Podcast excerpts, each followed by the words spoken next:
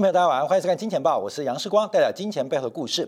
这个全球啊，我们在昨天有提到两大泡沫，一个是中国的房地产价格泡沫，一个是美国股市的估值跟价格泡沫。那到底这要怎么解决这个泡沫问题？是继续存让泡沫存在，而这个泡沫当然有它的收益，包括财富效益，让呃一般老百姓，包括对头基金都可以获利满满。但另外一个是泡沫潜在的破灭。的系统风险会怎么做观察？所以中美的对决，我们在过去一段时间不断提到，中国利用西方国家的财政刺激跟货币宽松的外部舒适环境，正在大举的去杠杆、调结构，那消除泡沫发展。我们将要从两位关键的央行的行长。或我们称为副主席来谈起这两位官员在昨天的一个讲话，跟最新的人事命令，将会攸关未来可能三年、五年、十年的国际金融局势。一位是现任的美联储副主席夸尔斯，那另外一位是刚刚升任中国人行副行长的李波。那李波即将接任 IMF 的副主席，这两位副主席到底会带给中美在金融或是国际货币准备、货币发行带来什么样全新的局面？在昨天啊，这二小时之内，一个讲话，一个人事的提名权会有什么发展？我们先从啊夸尔斯来讲，这是美联储的副主席，那对标的是人行的行长李波，到底他们什么差别？我们先让夸老师啊讲话。昨天他是在犹他州的银行家协会来进行发表演说。为什么犹他州的银行家协会那么重要？那等一下我们要做个说明啊。他在这个发表演讲的场合很特别。那主要演讲的主轴是讨论数字货币的未来。我们要注意到，美国会不会有数字货币？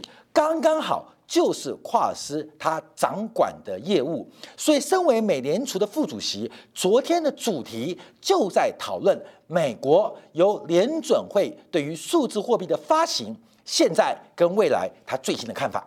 那。这个数字货币之外，还有 IMF 的一个权重分配，也是马上要进行的，所以我们等下一下说明啊。好，在讲数字货币之前，我们先看到夸尔斯当然具有当然的投票权，他是副主席啊。他提到了几个，包括了升息、通胀，他所做的一些观察。第一个就认为说，这个通胀问题，就算是美联储的预测判断错误，夹在一年之后没有看到美国的物价回到美联储定定的百分之二目标，美国可以升息啊。不是只有 Q E 啊，所以说美国有很多的利率工具能够修正假设性的错误发生。那另外，他还是认为美国的通膨胀是暂时性的。那特别的原因就是我们过去一段时间提到的，美国的就业市场出现一个最特别的发展，就是退休潮。就是退休潮。讲到退休潮，我们在过去啊一个礼拜领先呃很多财经节目来进行分析啊。那这边叫岔开话题啊，因为最近我们在留言板当中，很多人说啊，事关很多这个其他的呃不管是自媒体节目啊，似乎有这个分享金钱豹的观点，那这是不是有抄袭的行为？其实不是，因为我们基本上很多是希望能够原创啊，原创一些观念跟思维方式的原创。当然，我们有很多二次加工的新闻，就是透过新闻的解读，希望有不同的面貌。所以，好的东西或是有些创意创建能够被别的自媒体认同，我们是非常高兴的。所以，没有存在什么抄袭不抄袭的问题，而并没有，因为我们很多是一次原创，可是我们也很多是二次新闻的加工。资讯就是要普遍让大家分享的。好，另外我们这边要提到第二个重点啊，最近有非常非常多的人啊，非常非常多的媒体。跟这个网络社交工具冒名视光，在进行这个建股跟招群的动作，绝对没有。为什么？因为视光很不准啊，所以我们绝对没有这个建群啊，不管是在微信或 Line 或是这个 Telegram 啊，各种的社交媒体进行建群动作，绝对没有。提醒观众朋友要特别的注意这个诈骗的风险。我们从来没有进行荐股的动作，也没有进行社群或是其他有关于荐股的收费行为，所以观众要要特别留意啊！这没办法，检举不完，没办法检举。我也咨询过律师啊，这个因为大家的这个很多建造呃建立社群平台呃平台的一些这个网址啊，或是他是用国外的这个呃账号啊，基本上你没办法在法律诉讼当中来进行避免，因为法律成本啊太高了。那。你打掉一个，打不掉一群嘛，所以只好提醒我们观众特别留意啊，已经有非常非常多人反映啊，世光你是不是有带股票？没有，我们没有做任何的建群，也没有社交行为。世光的社交平台，世光的这个私人的，不管是赖微信，只系只只只只只只只只有潘金莲会存在啊，只有潘金会存在啊，基本上，所以这个不会有任何的这个建股行为，替大家风险。好，所以我们看到他提到，因为美国的就业政策目前来讲。主要要考虑到退休潮的变化跟发展。好，另外提到是银行压力测试过关，在因为跨尔斯他是负责监管跟数字货币的，所以银行压力测试再度过关，使得昨天晚上我们看到非常多美国大型商业银行开始提高回购的金额，甚至配发股息股利。但银行压力测试过关，这是全世界最大的骗术啊！美国从两千零八年以来啊，至少进行了二十二轮。大型的、大型的、大型的商业银行压力测试，每一次都过关，看到没有？去年新冠疫情爆发，马上打脸，没有一家大型商业银行能够接受、能够应付新冠疫情当时导致的美元流动性危机。也就是美国从两千零八年至少进行了二十二次的压力测试，其实每一次都是骗人的，你懂意思吗？各位没有？中间很多波折，反正每一次市场出状况。都要等待美联储来救援，没有一次美国的商业银行，不管是资产负债表还是资本准备，能够应对紧急的危机。但美国还是非常非常了不起的啊！说压力测试过关，银行体系是强有力的。当然，这个支持了这个呃，昨天很多商业银行开始配发股息啦。啊，增加回购的一个规模啊，啊，激励了银行股股价的一个发展啊。好，这是昨天啊，这主要他的一些这个记者的一个答问的问题啊。但主要观察的是，昨天他在犹他州的银行家协会来进行演讲。这犹他州是盐湖城嘛，好山好水好无聊的地方啊。这个美国中西部的州啊，这个基本上也不算是个大州。可是为什么在犹哈犹他州的银行家协会演讲会那么重要？为什么会那么重要？关没有？主要就是跨斯的背景很重要。我们先讨论啊，直接直击重点，就是数字货币。因为夸尔斯担任美联储主席、副主席，主要就是负责金融市场的监管，所以包括商业银行的压力测试，包括金融市场，甚至数字货币的发行，都是他负责主管的。所以美联储会不会推行一个美元的数字货币？夸尔斯的态度跟立场就非常的重要。至关重要。昨天在他讲完话之后，整个数字货币是全面性的反弹跟走高啊，反弹走高。为什么？因为夸尔斯讲出个重点：美元、美联储跟美元并没有准备。要发行数字货币，使得民间跟坊间的加密货币、数字货币各种品相出现了一个大幅反弹啊！这是一个很特别的一个观察过程。那他怎么讲这个数字货币啊？看没有？很特别哦。他举了一个例子啊，他最后讲例子啊，他说美国几世纪以来啊，美国人民对于新奇事物的狂热，最后多少会留下点好处。可是这种狂热。加上美国媒体爱吹捧的一个倾向，再加上很多人有害不上、害怕跟不上时代的担忧，这种狂热碰到这种媒体，再碰到个人害怕跟不上时代的情绪，就引发了一些市场上的可笑地方。他在举一个例子，讲比特币。他说啊，就像他年轻时代，一九八零年代美国嬉皮时代非常流行一种服装。叫做跨裤，关门什么叫跨裤啊？这个胯裤就是呃不带不带不系腰带，拿这个牛仔裤穿的非常低，所以内裤露一半出来嘛。啊，这是嬉皮文化很重要的流行服饰啊。到了九十年代，甚至到现代，很多人那个不是裤子穿很低吗？内裤露一半出来吗？就是故意那个几乎到了生殖器上面啊，紧紧珍珠生殖器啊，所以内裤露出来。那这个胯裤怎么来的？主要是美国监狱。为了防范这个监狱呃人犯的逃脱，跟限制人犯呃的活动能力，所以规定美国的这个犯人啊不能系皮带，所以裤子就松松的嘛。光明去想想看哦，裤子松松的，你很难跑哦。裤子松松的，你一跑裤子就往下掉，所以就限制了犯人的行动能力。那这种人犯对人犯的服装的限制，后来被美国嬉皮文化的流行。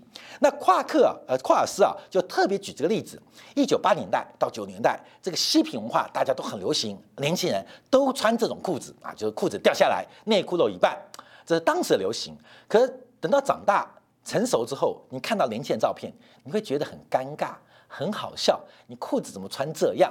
他就把跨裤文化来比拟现在市场风行的加密货币。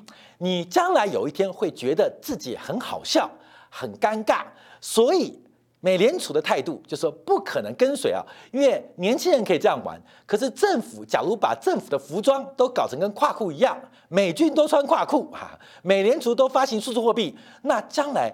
不是搞笑那么简单，不是尴尬能够轻易的一笑而代之。所以啊，这个夸尔斯啊就把数字货币啊来用一个例子来解释啊。所以美国人呢这个演讲很可爱啊，就是呃这个夸尔斯啊利用自己年轻时代的嬉皮文化来幽默的来形容比特币的发展。他认为啊这个数字货币就是一个糟糕的。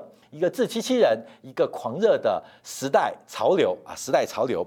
那他提到美元本身就是数字货币，哎，他提到一个重点啊，就是美元现在有多少人现钞？大家不都是转账吗？区块链的技术其实现在的美元就能够提供啊，为什么要额外去发行一个新的数字货币系统啊？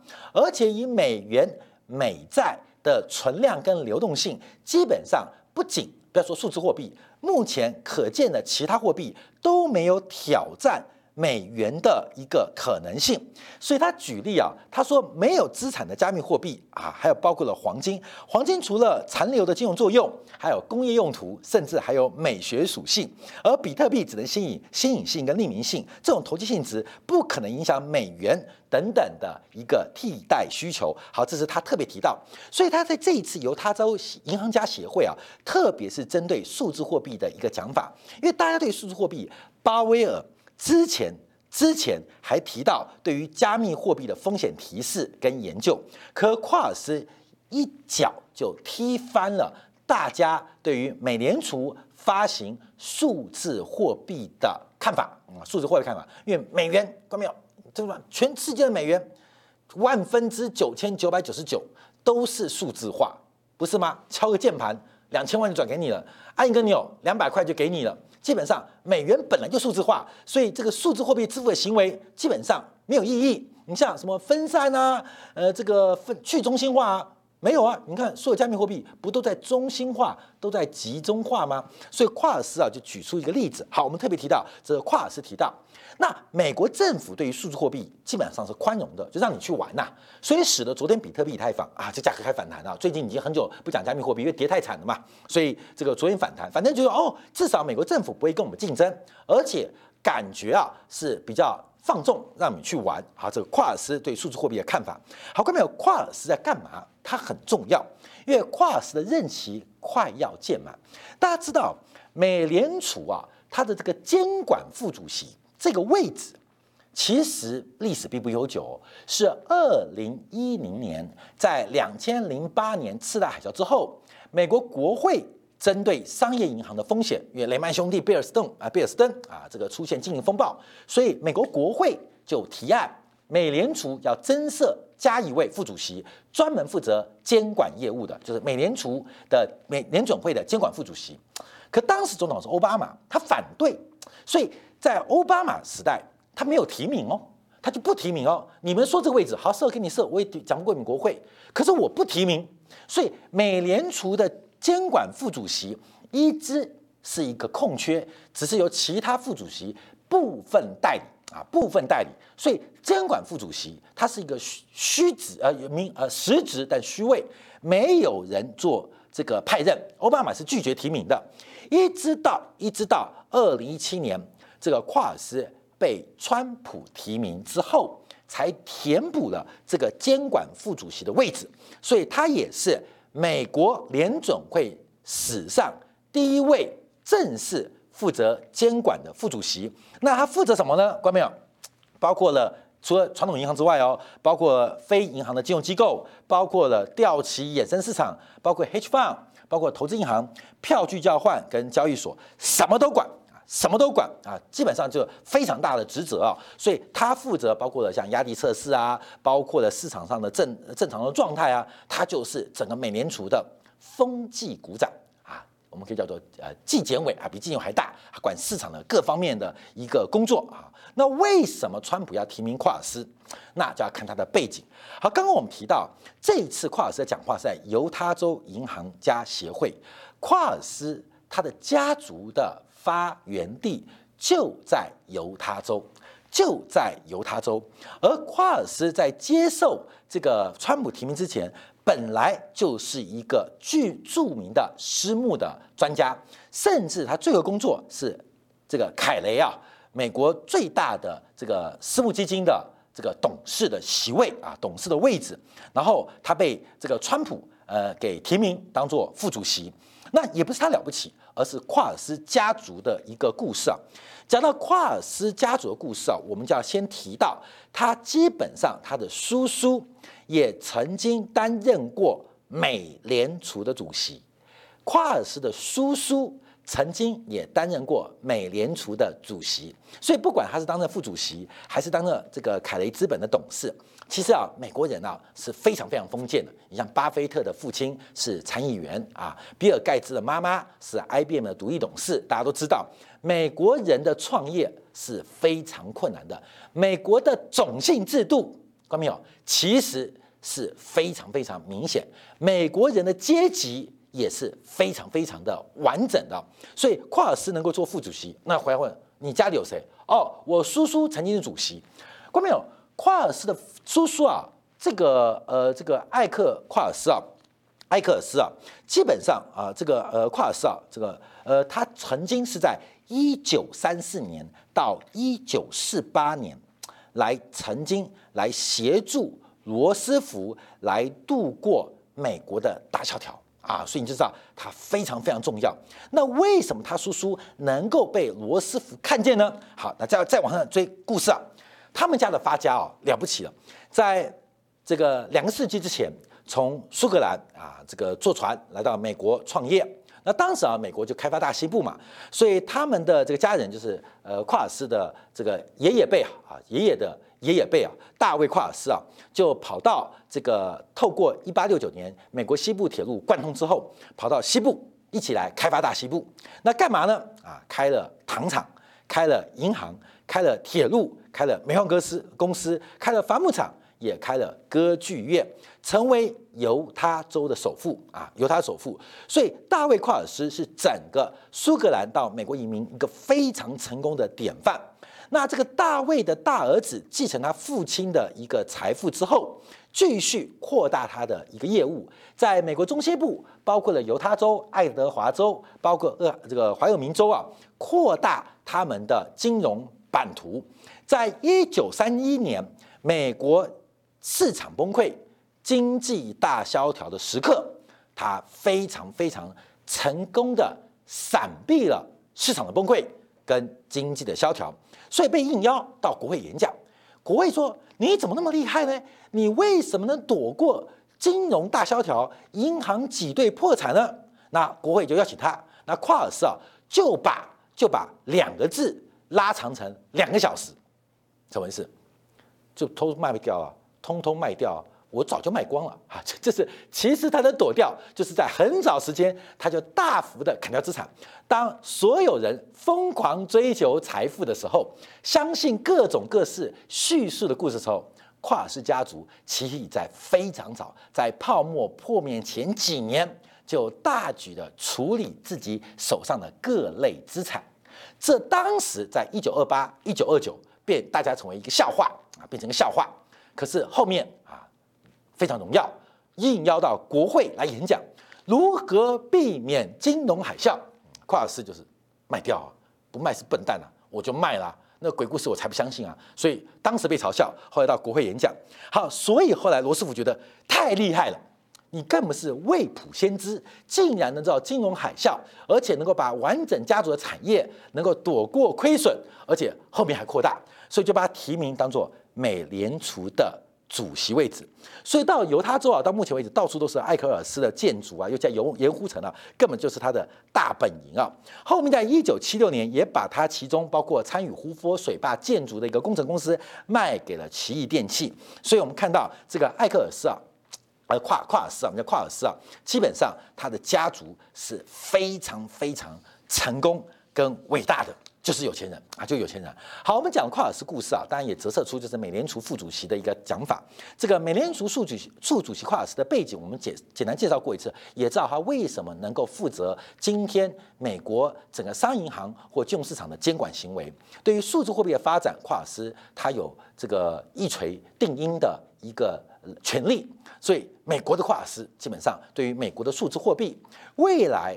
三年、五年、十年，新时代的货币体系，夸尔斯给出了一个方向跟变化。好，当然我们注意到，因为夸尔斯他能不能继续掌握美联储副主席，这就要跟政治有关。因为他的任期啊，到今年的十月十三号就结束哦，就快要结束喽，就快要结束喽。尤其他是川普提名的哦，川普非常喜欢他，摆在美联储的一个重要的旗子，所以他届满之后。会不会续任？会不会续任，就要看拜登的态度。拜登要不要改革美联储的一个结构？因为目前美联储的七位理事当中，有一位是空缺的，参议院没有通过。假如夸尔斯没有留任，那美联储就会空出两席，甚至到明年一月份，另外一位副主席克里拉达也会任期到期，就会三席。巴威尔任期到明年二月到期，就会有世袭，所以拜登够狠的话，他可以在未来一年之内彻底的颠覆美联储在中常委、在理事里面的结构啊，关没有报复那个川普提名大法官嘛？所以拜登会不会这样做？到年底就很精彩哦。美联储有七席空缺，理事七席啊，十二席地方分行长，这七席当中一席空缺。一席就是夸尔斯，十月十三号到期。那另外我们看到这个要不要留任他副主席？另外还有包括这个还有克里亚达，还有鲍威尔，所以大概有四席到三席，我们就讲三席半，他有机会颠覆这个位阶啊。这时候我们可以做一个观察啊。所以美联储在下半年到明年上半年这些连不连任，就看拜登的一个相关政策会动的可能性高不高？目前来讲应该是不太高。因为拜登是建制派的人物啊，这个会应该是颠覆川普的作为，而不是颠覆川普提名的人。好，讲完夸尔斯啊，看到了美国数字货币，那未来美国会不会在数字货币会不会是落后，还是会领先，还是后来居上，还是不闻不问，后知后觉？哎，我们不确定。可至少从夸尔斯态度知道，美国美联储现在因为有美元的存在，可能是一个资产。也可能是未来的包袱，所以美国政府或美国货币发行大局美联储对跨入数字货币，其实它的态度是非常非常保留、非常保守的。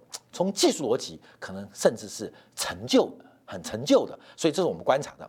好，它会决定未来三年、五年或十年整个美联储对数字货币的看法。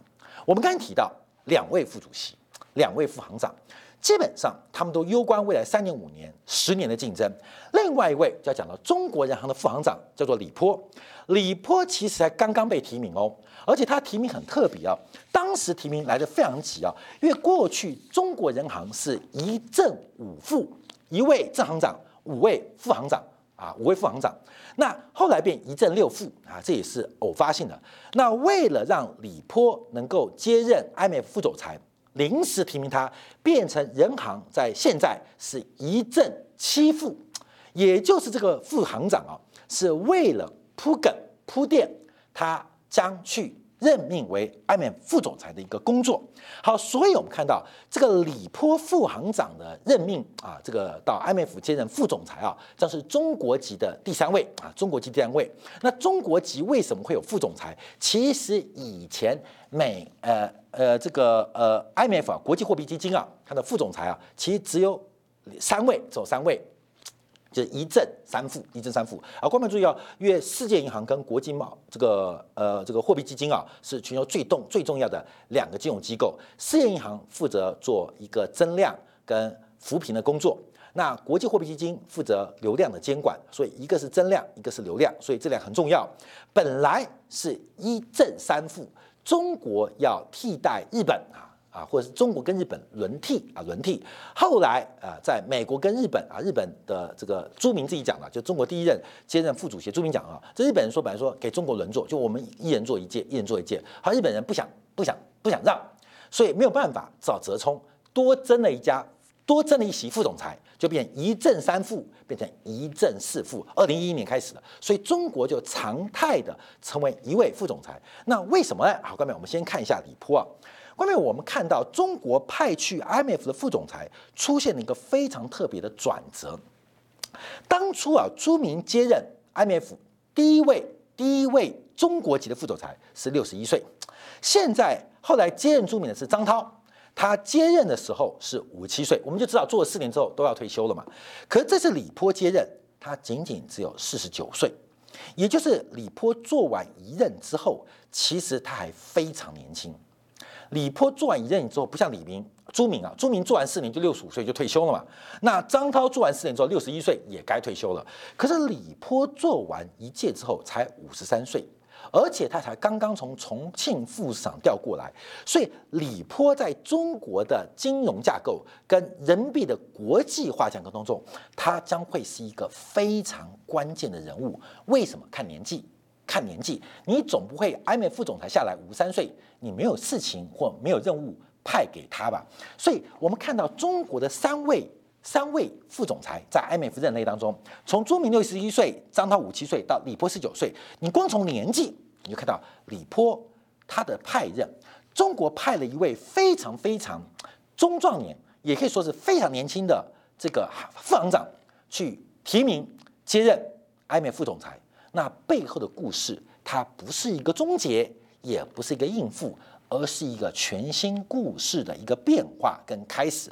那李波要干什么呢？我们有未来几年李波要干什么？不要讲未来几年啊，未来几个月。也别讲未来几个月，就在这几天，IMF 要扩增，要增资，所以李波要面对是 IMF 增资后的一个分配跟增资后的使用。那李波是干嘛的呢？人民大学国际经济系毕业，到美国波士顿大学、斯坦福大学、哈佛大学分别念到了经济学的博士跟法律的双博士。然后这个很特别哦。这个是中国读完书，读完大学去美国修到了硕士博士，然后毕业之后，先在美国跟香港担任律师的工作，所以他是进入了产业界来磨练哦。他并不是待在学术界或进入了行政或官僚体系来进行历练，而是先去到行业啊，下海当律师。他先到下海。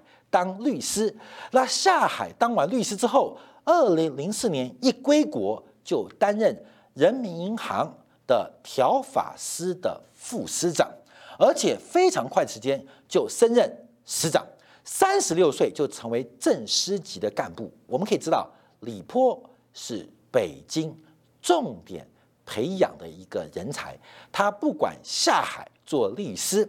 还是从人民大学毕业去美国的念书，他的学历、经历，还有在行政的官僚的机会经经历是非常完整。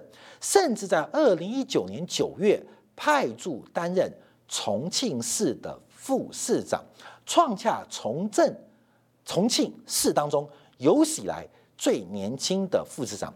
做了一年半，又回到了人行担任副行长。在今年四月，代表人行出席博论坛，也公开表态，对于加密货币有一定的态度跟说法。好过没有？加密货币啊，这个李波他的看法是强力的反对，跟认为要监管。他讲完话之后，讲完话之后，也不是他的命令啊，整个中国对于加密货币的全面的查禁，甚至连挖矿全面的杜绝跟禁止，就。如火如荼的展开了，就如火如荼的展开。所以有时候我们叫大陆叫政策市啊。假如我们可以揣测李波的说法，它可能会变成一个商机哦。关妹，你去想想看哦，李波四月份讲这个话，哎，那不就是整个加密货币的起跌点吗？这是个巧合，还是一个安排？好，关没有？我们将来可以慢慢看下去。那现在我们观察，因为 IMF 啊即将有一个非常重要的事情要做表决，就是啊在这个礼拜，IMF 要讨论一下创纪录的增资案。六千五百亿美金的 IMF SDR 的增资啊，增资要大幅度的扩充扩充 IMF 的资本金的规模。过去 IMF 总共分配了四次，总规模大概约莫三千一百八十亿美金，也就是 IMF 的增资是增资两倍哦，从原来三千亿美金啊，超过三千亿美金，一口气要增资到一兆美金。那我们知道，因为 SDR 它基本上是一个央行之间的一个准货币的一个分配啊，所以这个增资有人讲它是个 QE 啊，忽然印了六千五百亿美金，而这六千五百亿美金其实对于中国也好，对于日本也好，对于欧元也好，对于美国来讲分一分不是个钱，可六千五百亿美金很多会分给新兴工业国家，会对于新兴国家的外汇储备产生非常大的支撑。跟助力，而这个增资案现在就要讨论，在八月中旬要争取表决通过。那这个故事后面有很大的阴谋，看到没有？这个 IMF 的增资有非常大的变化。为什么有非常大的变化？我们跟大家提到，因为啊，在里坡任期被提名之后，他第一个讨论的就是 IMF 的增资案。第二个，IMF 的现在今年第三季开始要针对。第十六次的份额来进行检查，也就是在这一次，就是九月份开始检查，检查一年之后，将在二零二三年年底要重新讨论 IMF 其中的一个比重，货币的一个比重。我们上一次在二零呃这个二零一四年呢，二零一四年来进行一个。调整啊，二零一四年调整，当时我们看人民币被纳入之前，美元占百分之四十一点九，欧元占百分之三十七点四，呃，英镑百分之十一点三，日元百分之九点四。后来人民币纳入之后，人民币一纳入就第三大货币啊，从零变十点九，美元四十一点七，啊，美元地位没有被影响哦，欧元的地位不牺牲大了，欧元从三十七点四降到三十点九，而这个英镑从十一点三。降到八点零九，而日元从九点四降到八点三三，所以当时人民币被纳入 SDR，主要是由欧元跟英镑让出份额，大概占了八个 percent，而日元让了少少的，美元让了更少更少，所以形成了一个结构啊，美元、欧元、人民币、日元、英镑，英镑地位是从第三大货币一次掉到第五大货币。好，那我们看一下，因为啊，这个第十五次二零一九年的调整没有通过。二零一五年没有调整哦，是二零一四年调整哦，所以下一次调整是二零二三年。好，关没有？IMF 的资本额哦是谁决定？IMF 的 SDR 是全球所有央行的外汇储备的压舱石。关明，你懂意思吗？就是压舱石。央行的外汇储备有很多种啊，有各国的国债，有各种投资商品，甚至有主权基金的股份。可是各国的外汇储备有个压舱石，就是 IMF 的 SDR。啊，特别提款权，这是各个经济体央行的压舱石。那压舱石的成分是金的、是银的、是铜的、是铁的，还是这个棉的？哈，关没有？就是在于他们的份额。所以中国在十年之内到二零二三年嘛都没有调整过，那是不是该调整？我们看一下，因为目前 I M I M F 的算法是这个你的比重多大？要比三样，比四样。第一个比 G D P。GDP 占五十 percent，就各国来比一比啊，GDP 占五十 percent，然后另外我们看到开放性占三十 percent 啊，这个自由兑换啊等等占三十 percent，另外价格的弹性跟这个价格的波动占百分之十五，另外变成别人的储备占百分之五啊，百分五十、百分之三十、百分之十五加百分之五这四项因子来经过换算之后，成为你应该中的比重。那最大头的是 GDP。